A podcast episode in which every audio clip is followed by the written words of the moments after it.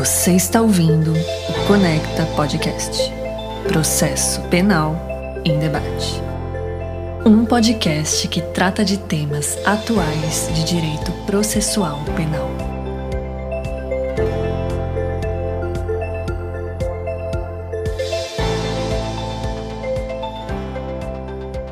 Este é o episódio 116 do Conecta, que tratará da cadeia de custódia de vestígios digitais. Conosco, no dia de hoje, o professor Marcos José de Barros Alves Monteiro, que é presidente da Associação Nacional de Peritos em Computação Forense no Brasil, especialista em computação forense e perícia digital, possui certificação internacional de perito forense, é organizador e autor do livro Informática Forense, coautor do Código Deontológico de Boas Práticas de Investigação Defensiva da Associação Brasileira de Criminalística no Brasil, coordenador e professor de pós-graduação e também perito é, particular. Professor Marcos, já de antemão, queremos agradecer a sua disponibilidade, a possibilidade de estar conosco. É uma grande satisfação e uma alegria para o Conecta poder contar é, com as suas contribuições. Temos certeza que, que será realmente é, de muito proveito para todos os nossos milhares de ouvintes do Conecta espalhados é, por todo o Brasil. Então, professor Marcos, estou é, lhe passando a palavra. Muito obrigado, professor, pelo convite. Eu fico muito feliz em poder falar com vocês sobre esse assunto que eu acho que ele, ele, ele é, é um assunto muito necessário para o mundo de hoje, mesmo porque é assim, muito difícil a gente imaginar qualquer tipo de crime que não tenha um vestígio digital. Então, quando a gente fala em crime, é, a gente sabe que existem os crimes, é, é, os crimes cibernéticos puros, os, os, os, crimes cibernéticos próprios, ou crimes cibernéticos impuros ou impróprios. No caso, no caso, quando a gente fala na matéria de vestígios digitais, é qualquer tipo de crime. Não importa se ele é um crime cibernético puro ou um crime que, que é impuro. O fato é que o local de crime não necessariamente é a internet mas que a internet ou qualquer dispositivo digital pode produzir um vestígio para qualquer tipo de crime hoje em dia. É, é muito difícil você imaginar que uma vítima e um criminoso de repente eles não estejam no mesmo local e que a geolocalização aí do, do, do, do, celular, através do hardware GPS, ou de repente a estação de rádio base de telefonia, não aponte que de forma circunstancial aquele indivíduo estava lá no dia e hora em que o crime que se investiga foi cometido. Então, por isso que a matéria, quando a gente trata sobre vestígios digitais, é muito importante a gente revisitar alguns conceitos muito, muito básicos até então. Hoje, quando a gente vai falar de cadeia de custódia de vestígios, e esses vestígios são digitais, há sempre uma discussão que eu ainda observo é, é, liderado pelo Ministério Público diversas vezes, e dizer que só se aplicaria o termo cadeia de custódia anterior, é, é não se aplicaria a cadeia de custódia anterior ao que a lei foi, foi, foi publicada agora, se não me engano, no final de 2019. Bem, não é bem assim. No meu entendimento, primeiro a gente tem que compreender o que é um vestígio. Né? É, basicamente, o vestígio é, é um dado bruto. Esse dado bruto, esse dado bruto é um dado que pode ter relação com o fato a ser investigado. Então, existe um dado bruto, esse dado pode ter relação com o fato a ser investigado. Esse dado bruto, ele é um dado que a gente, eh, que a gente observa, que a gente identifica ele em um local de crime, local onde aconteceu ação omissão no todo ou em parte, bem como produziu ou deveria produzir o resultado, conforme está lá o artigo 6 do Código Penal. Só que isso no caso, no que refere-se a vestígios digitais, é muito interessante porque nós estamos, poderemos estar falando não só de um vestígio que advém, que pode produzir uma prova complementar ou qualquer tipo de prova, existe o local de crime, existe o local de vestígio hoje em dia. Né? Imagina que um celular que está no bolso de alguém, ele, ele indica que aquele alguém estava naquele dia e hora é, é, onde houve aquele crime cometido, e aquele celular ele está no bolso do indivíduo e ele demonstra aquilo ali, então já mostra aquele celular como local de vestígio. Então, quando eu olho para local de crime ou local de vestígio, vamos imaginar o seguinte: esse local é aonde a gente coleta aquele dado bruto, que é o dado que pode ter relação com o fato.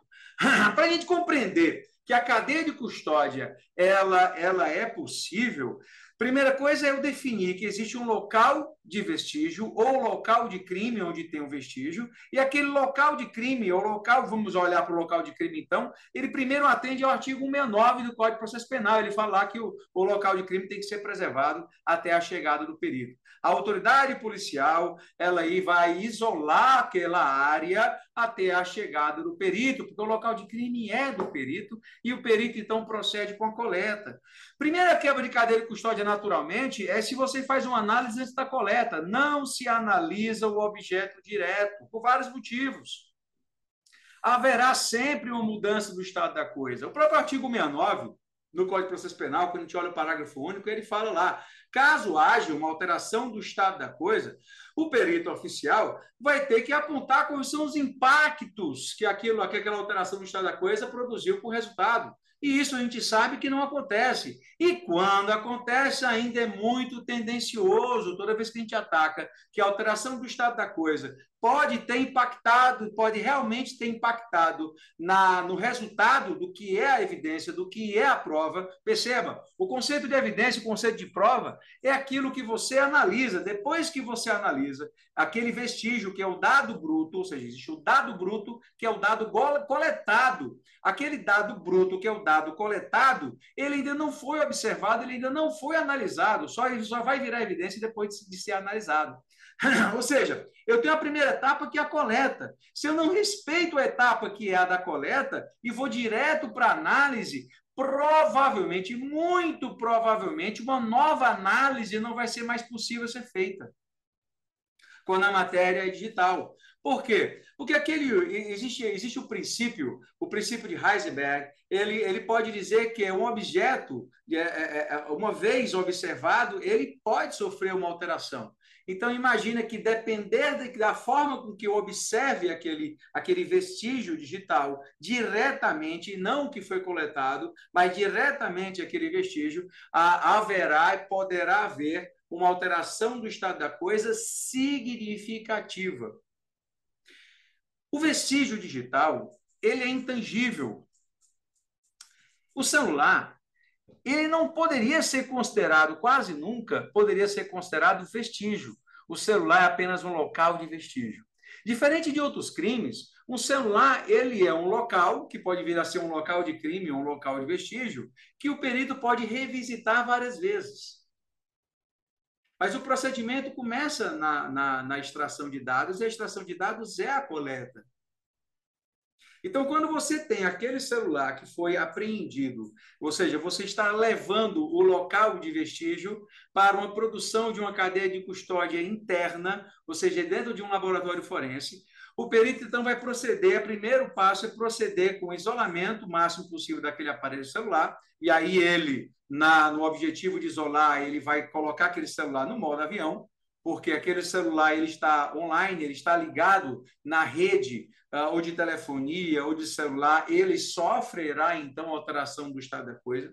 Qualquer alteração do estado da coisa que possa ser constatado pelas partes posterior à data e hora da apreensão, aquilo ali já fere, ele já demonstra que uma cadeia de custódia foi quebrada e tem que se discutir o impacto daquela alteração do estado da coisa. Porém, essa observação, ela, ela particularmente tem que ser muito técnica para identificar exatamente o que é o vestígio. Perceba, imaginamos que eu ah, apreendo um celular e o objeto a ser analisado é uma base de dados de WhatsApp. A base de WhatsApp é muito curioso. Você tem um banco de dados que é criptografado e todo o áudio que você envia para alguém ou recebe de alguém não é criptografado, ele na verdade é um arquivo anexo àquela base de dados. Toda foto que você envia para alguém ou recebe de alguém, ele também não é criptografado, ele é um outro arquivo anexo àquela base de dados. Aquele documento que você enviou ou recebeu de alguém, ele também não é criptografado, ele é apenas um arquivo anexo àquele banco de dados. Então, o que é vestígio nesse caso? Aquele vestígio, quando eu olho lá para o artigo 158b, hoje em dia, né, lá no, primeiro no primeiro primeira etapa do que, que ele diz que é a cadeia de custódia de vestígio, ele fala sobre a fase de reconhecimento, que é o ato de distinguir um elemento como de potencial interesse na produção de prova pericial. Então, o primeiro momento, o passo número um, é observar aquele vestígio digital e aqueles vestígios digitais, identificar ele como sendo de potencial interesse para uma análise. Aí o, o, celular, ele é o local onde está o vestígio, que ele está, está íntegro conforme o artigo 69 do Código de Processo Penal, e aí depois eu vou proceder com o primeiro passo, que é o reconhecimento de que essa base de dados ela tem um potencial de potencial interesse e todos os arquivos genéticos. E aí eu vou proceder com a extração desses dados. E essa extração de dados tem que ser muito bem definidos. Isso porque, lembra que o, a base de dados do WhatsApp é criptografada? Né? E aí é muito curioso porque no aparelho celular, em uma região dele tem a base de dados, em uma outra região tem a chave criptográfica. Eu preciso juntar essa base com essa chave criptográfica e abrir esse banco. Porém, com todavia, no entanto, não é nem sempre a gente consegue isso. Na verdade, tem mais exceção do que regra, onde a gente consegue a base de dados, sim, os seus arquivos anexos, sim, mas não consegue chegar até essa chave criptográfica por vários mecanismos de segurança do próprio aparelho celular que precisam ser burlados. E olha só o fato curioso: toda extração de dados hoje, vamos dizer toda, não, vamos dizer 99% das extrações de celulares modernos hoje em dia, ele advém de uma exploração de vulnerabilidade, que é feita de forma manual ou, automatizada.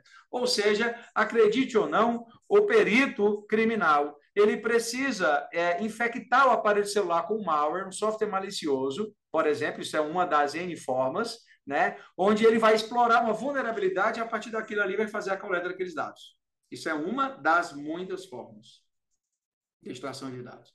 Outra extração de dados é uma, vamos lá, é, é, alguns, alguns processadores de alguns modelos de celular, por exemplo, da, processadores Qualcomm, eles têm uma vulnerabilidade que mesmo os dados lá estando criptografados, você consegue explorar essa, essa vulnerabilidade do processador para fazer com que todos os dados é, é, é, sejam carregados na memória RAM e depois descarregados no dispositivo de armazenamento que o perito trouxe.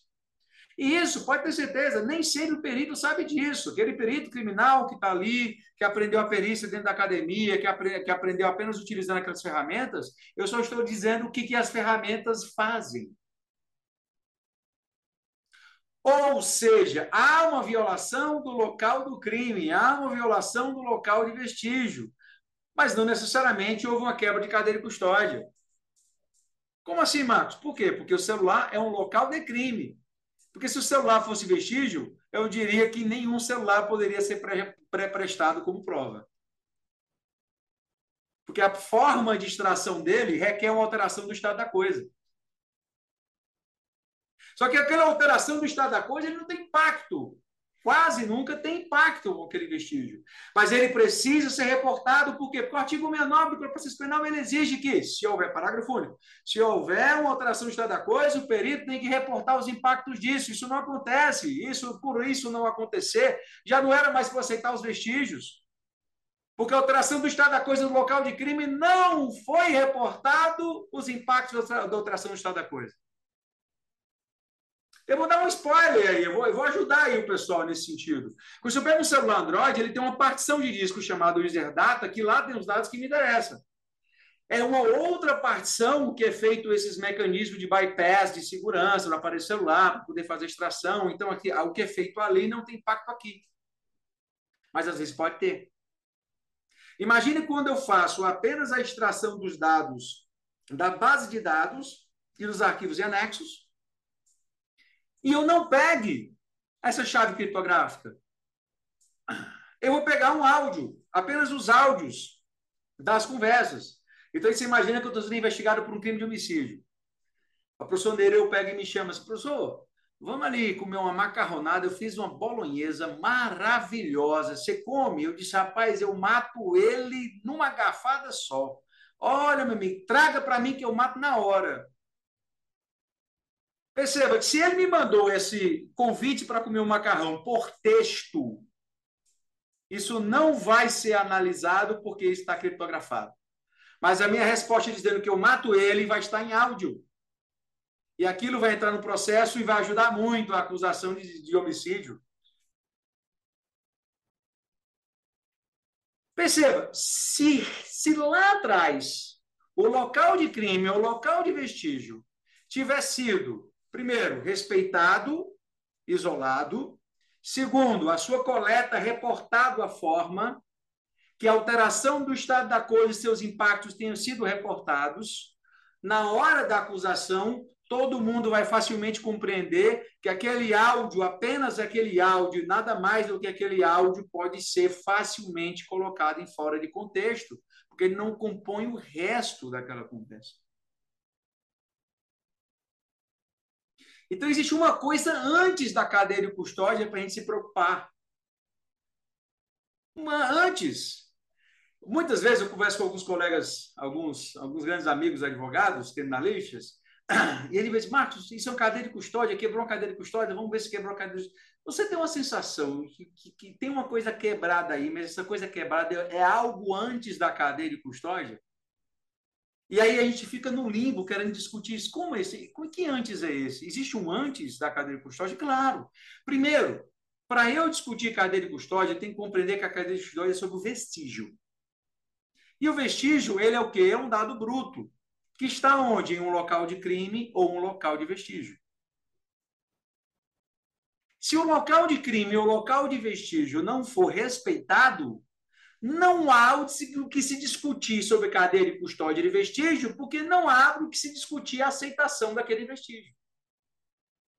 Isso, eu venho martelando isso há tantos anos, ao passo de quando eu olho hoje para o artigo 58B, ele meio que exige que você revisite isso que estava lá escrito no 69 há muito tempo atrás. Ele fala lá no 58B, 2, isolamento. Ato de evitar que se altere o estado das coisas, devendo isolar, devendo isolar é, é, e preservar o ambiente imediato, mediato e relacionado aos vestígios e local de crime. Aí o passo número 3, fixação. Descrição detalhada do vestígio, conforme se encontra no local de crime ou no corpo de delito e sua posição na área de exame, podendo ser ilustrado por fotografia, filmagem, croquis, sendo indispensável. Perceba, nós temos três passos que antecedem a coleta. Existem três coisas que têm que ser seguidas antes da coleta. Não é compreensível que alguém pegue um aparelho celular, por exemplo, e analise ele, que quando você está fazendo isso, você está indo lá para o passo número 7. Pinto, 8. Então você simplesmente burlou sete passos. Simplesmente burlou sete passos. E aí existem várias aberrações. Quando eu olho, se não me engano, para o artigo 170, ele fala que o, o, para exame de laboratório, que é uma questão muito conceitual, né? muito, para exame de laboratório, a coleta tem que ser feita o suficiente para um novo exame. Eu, se eu trouxer isso para discutir para a matéria digital, o aparelho celular, eu posso revisitar ele e fazer novas extrações. Eu posso fazer isso existem novas extrações. Sabe quando eu disse que a base de dados de WhatsApp ela foi coletada, mas a chave criptográfica não, o que impossibilitou ter acesso àquela base?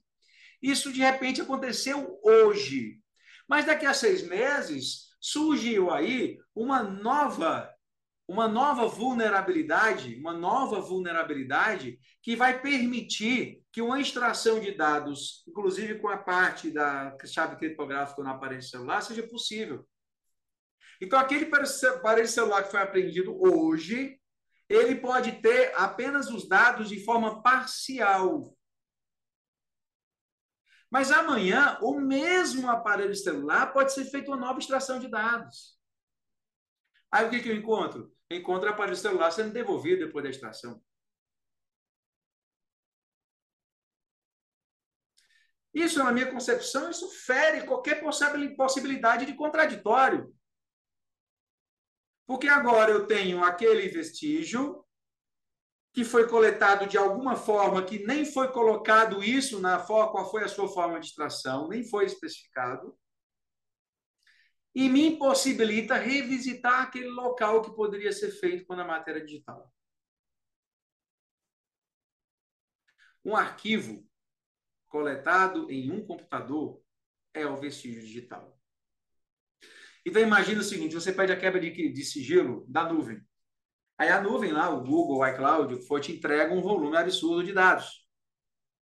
Só que isso não é documentado. A forma com que ele entregou, como você recebeu, como você guardou, e muito menos quem foram as pessoas que tiveram acesso àquele arquivo que foi feito download. Porque se esquece que aquilo é o vestígio digital e que aquilo precisa respeitar a cadeia de custódia. Então, aquilo que a nuvem te entregou, eu tenho que reconhecer ele, eu tenho que isolar ele, eu tenho que fixar ele, eu tenho que coletar ele, eu tenho que acondicionar, acondicionar ele, transportar ele, receber ele, processar ele, armazenar ele e até descartar ele quando assim for autorizado devidamente. E os senhores por diversas vezes já viram casos onde, na hora que a gente vai agir no contraditório, cadê o vestígio digital? Não, ele não existe, ele foi descartado. O fato de ele não existir, o fato de ele ter sido descartado, isso também é, na frente de todo mundo, se ninguém observar isso, uma quebra de cadeia de custódia. Eu eu estou é, bastante é, impressionado com a, com a fala do professor Marcos, principalmente pela localização do problema, ou seja, por localizar o problema muito antes do que normalmente nós estamos localizando é, nos nossos pedidos, nos processos. E justamente por isso, eu acho que tem um valor bastante grande para quem está nos escutando de consultar os artigos é, publicados pelo professor Marcos lá no marcosmonteiro.com.br. Tá? A gente tem lá alguns aportes é, bastante interessantes e que podem nos trazer é, repercussões importantes aqui nos processos. Esse, esse episódio foi o episódio 115 do Conecta Podcast, é, com o professor Marcos Monteiro, é, trabalhando 116 do Conecta Podcast. É, eu fiquei tão, fiquei tão angustiado com a fala do professor Marcos Monteiro que cheguei a trocar o número do episódio. Mas o episódio número 116 do Conecta Podcast, que está trabalhando aqui é, ao redor da cadeia de custódia no processo penal, mas muito antes do que isso. Muito obrigado, professor Marcos Monteiro, uma satisfação é, dividir aqui o Conecta Podcast contigo, junto comigo e com o Nereu Giacomani. Muito obrigado, muito obrigado, professor, pelo convite professores pelo convite. Espero aí ter contribuído um pouco aí para esse, para esse trabalho que é árduo e ainda muito embrionário no Brasil. Né? Você ouviu o Conecta Podcast. Processo Penal em Debate.